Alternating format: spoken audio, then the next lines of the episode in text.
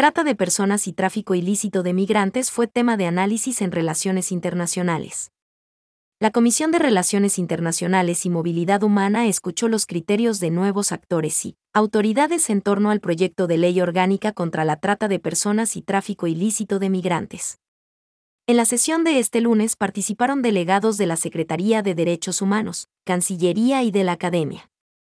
José Antonio Sánchez, participó en representación de la Secretaría de Derechos Humanos, destacó que el proyecto contiene iniciativas novedosas como el Sistema para la Prevención y Mitigación de la Trata de Personas, con el objetivo de fortalecer los centros de atención y casas de acogida.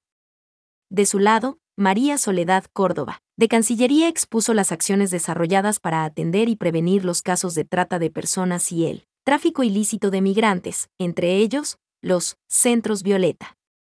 Informó que el presupuesto para el efecto es de 8 millones de dólares.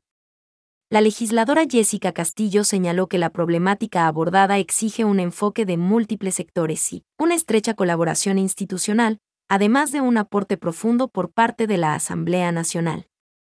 Andrés de la Vega, coordinador del proyecto de trata de personas en Ecuador de la Organización de Estados Americanos, recalcó que es oportuno actualizar la legislación, que hace falta cumplir estándares internacionales, un abordaje especializado, fortalecer sanciones, protección y asistencia a las víctimas.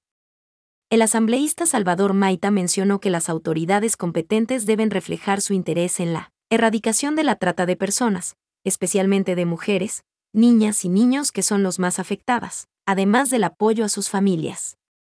Finalmente, el presidente de la Comisión de Relaciones Internacionales, Juan Fernando Flores, agradeció los aportes de las autoridades, sociedad civil y academia, que servirán para la construcción del proyecto de ley orgánica contra la trata de personas y tráfico ilícito de migrantes.